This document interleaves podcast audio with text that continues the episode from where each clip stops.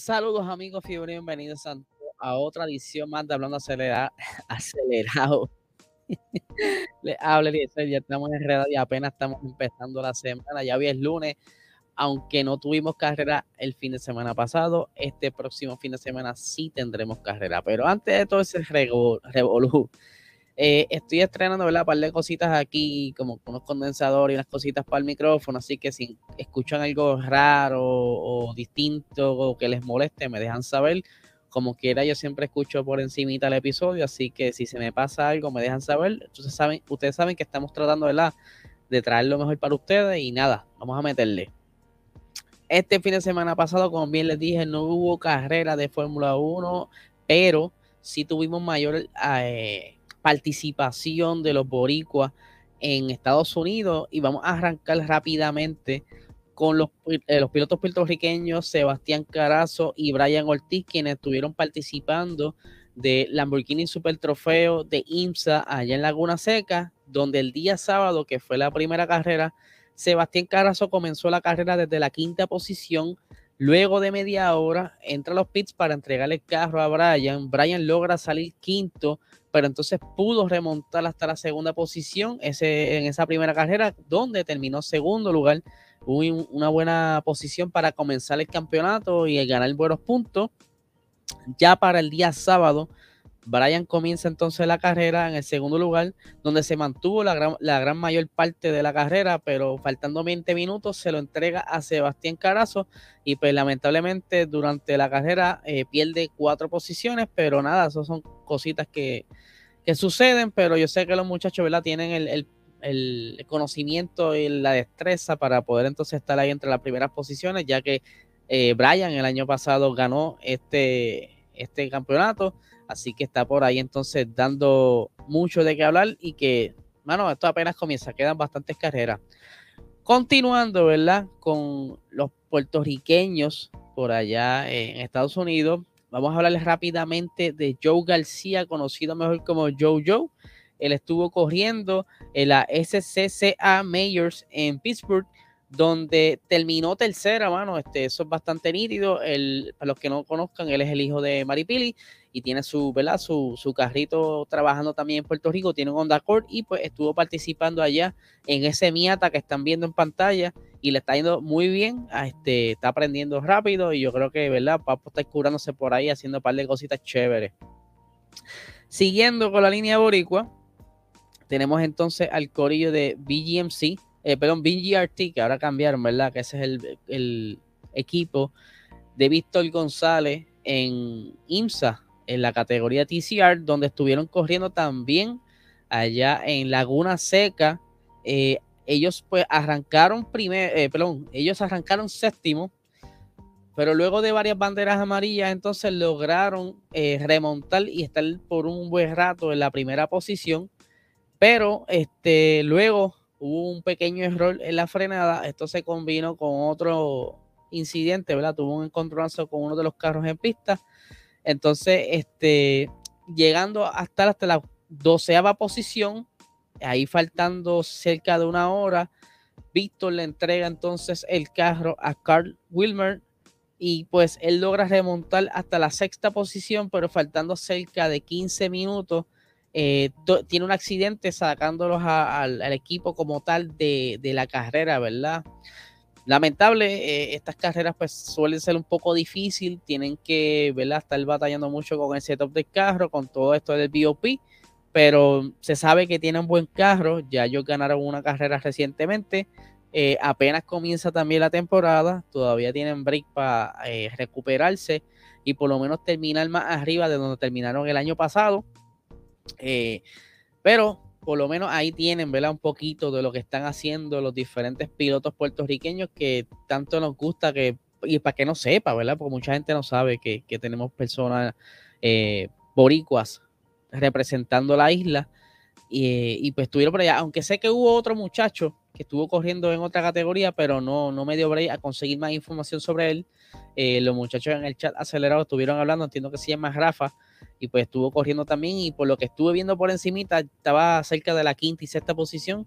Así que vamos a estar buscando más información más adelante sobre esto para ¿verdad? seguir incluyendo todos los pilotos puertorriqueños que están activos en las diferentes categorías.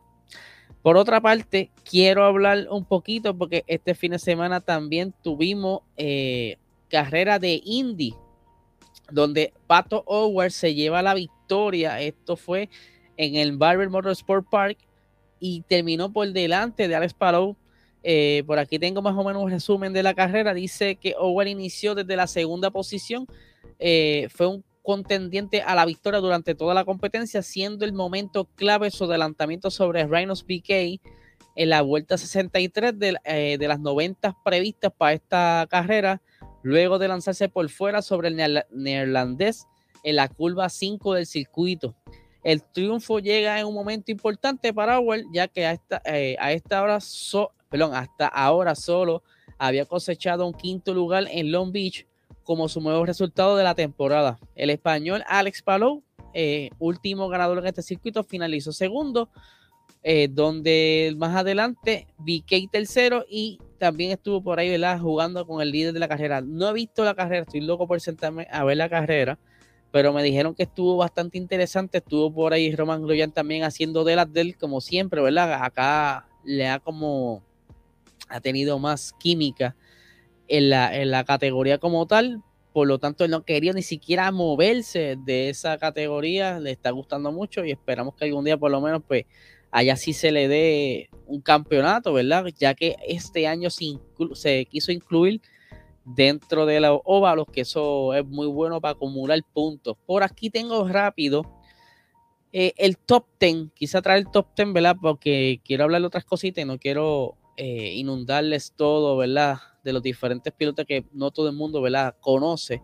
Pero sí, rapidito por encimita, tenemos que en el primer lugar tenemos a Patricio Howard, en la segunda posición tenemos a Alex Palou, en la tercera Ryan Van Calmot, en la cuarta Will Power, en la quinta Scott Dixon, en la sexta Scott McLaughlin, en la séptima Roman Grosjean, en la octava Graham Rahal, en la novena Alexander Rossi y en la décima Colton Herta quien recientemente ustedes saben que estuvieron hablando mucho sobre ese posible swap entre él y Daniel Ricciardo, pero todos saben muy bien que, ¿verdad? que eso está un poquito difícil, pero sí está por ahí Colton Herta, que por lo menos eh, entre el revolut de pilotos que hay en esta categoría, un top 10 es súper para, para, para estar aquí corriendo. Para seguir ¿verdad? por aquí con las noticias y los diferentes comentarios que han estado saliendo este fin de semana, me hicieron llegar un video sobre Max Verstappen. Ustedes saben muy bien que Max en la pasada temporada de Try to Survive, que salió recientemente, él no participó mucho y dijo que no iba a estar participando de algo, ¿verdad? Que, no es totalmente eh, correcto para, según él, ¿verdad? Accurate a lo que la historia, pero él no voy a decir mucho. Yo quiero que ustedes escuchen las expresiones de Max Verstappen y luego, ¿verdad? Le voy a estar discutiendo sobre encima para, ¿verdad? Los que no sepan, no quiero decirles, ¿verdad? Que no sepan inglés, pero se lo vamos a explicar por encimita. Vamos a ponerlo por aquí. Voy a quitarle rápido aquí el sonido para que no se conflija con el audio. Vamos allá. It's going to be useful. So, for example, in my first year, I gave interviews, but I know, of course, when I watch the, the series, where I know when I said these things, and then they use it on different kind of footage. they would fake a lot of stuff. And for me, that as a driver, I don't look at it as a, as a fan. I think that's not correct, but I understand as a Netflix show, they want to make it more dramatic, you know, uh, for for people and make it look like this like epic kind of battle where sometimes you know they faked a few like rivalries or whatever, which they don't really exist. So I decided to not be a part of it. You know, I didn't give any interviews after that anymore, really. Um, just because then there is nothing to show. Um, there is nothing they can fake about you. I'm anyway not really um, this kind of let's say dramatic show kind of person. Um, I just want facts and real things to happen. Ahí lo tienen, las expresiones de Max Verstappen en cuanto a lo que es el programa de Netflix, ¿verdad? La serie de Netflix una serie que ha estado ayudando mucho a la Fórmula 1 para conseguir como que más popularidad De hecho, yo creo que el mayor hype que hay ahora mismo en Puerto Rico es gracias a esta serie. Y pues eh, él no se sentía cómodo de la manera que estuvieron eh, transformando quizás lo que él decía en las pequeñas sesiones de, preguntas que le hacen, ¿verdad? Ustedes saben que ellos se sientan como que en una sillita, como un cuartito aparte, y pues le comienzan a hacer ciertas preguntas clave para ir montando la historia. Y pues, según él dice en el audio, dice, mira, mano, al principio pues yo sí hice para la entrevista, pero como que empezaron a cambiar el contexto de lo que yo decía y también poniendo como que unos videos como que para meterle entonces un poco más del twist a, a lo que es el drama y como que lo sacaban un poco de lo que es la realidad y es por eso que él como que no, no le gustaba mucho eso, aunque él entiende que es un show y que a la fanaticada le encanta un poco de drama en estas cosas, ¿verdad? Un poquito de sangre, como decimos nosotros aquí en Puerto Rico, y pero él no quiere ser parte de eso, él quiere que simplemente sean los facts, los hechos, y que no cambien tanto la historia, que, que presenten mejor cosas más cercanas a la realidad, pero siendo sincero, si Netflix no lo hace así, si simplemente pone lo que son los hechos, sí, maybe tú tengas una historia buena que vender porque la Fórmula 1 de por sí es un show. Sea, tú estás corriendo dentro de un show y pasan un montón de situaciones, pero quizás, obviamente, para estirarlo un poquito más, pues Netflix le da ese twist, aunque no todo el mundo estuvo muy contento con la última temporada porque la encontraron un poquito sosa. Eh, esperaban quizás un poco más pero aquí tiene que ver mucho contrato. O sea, los que están saliendo dentro de la serie son ciertos acuerdos y, como pasó con Russell. Russell en la pasada temporada salió al principio y no volvió a salir más nada. Son ciertas cositas que dependiendo de lo que tenga el interés de Netflix para darle el twist en la historia, pues trabajan con eso, como también con, lo que es los contratos, como le mencioné, porque inicialmente esa primera temporada casi nadie quería saber, salir en esa eh, serie porque no creían en el proyecto, pero cuando vieron ese hype, e, esa, esa primera ola de ese primer season, ahí todo el mundo dijo, para, para, yo quiero estar ahí porque eso me sirve a mí de mercadeo. Chacho, pues seguro, yo puedo poner un par de anuncios ahí medios locos y le saco provecho y los auspicios se van a ver locos conmigo. Porque si te fijas, si te fijas en esa primera temporada, los que salen son Red Bull, Renault, eh, Haas, ciertos equipos ¿verdad? que están bastante atrás en la parrilla y que era como quizás algo extra porque también debe haber alguna monetización por ahí para ellos, ¿verdad? Y a Haas no le molesta coger un chenchito para echarle el equipo hacia adelante.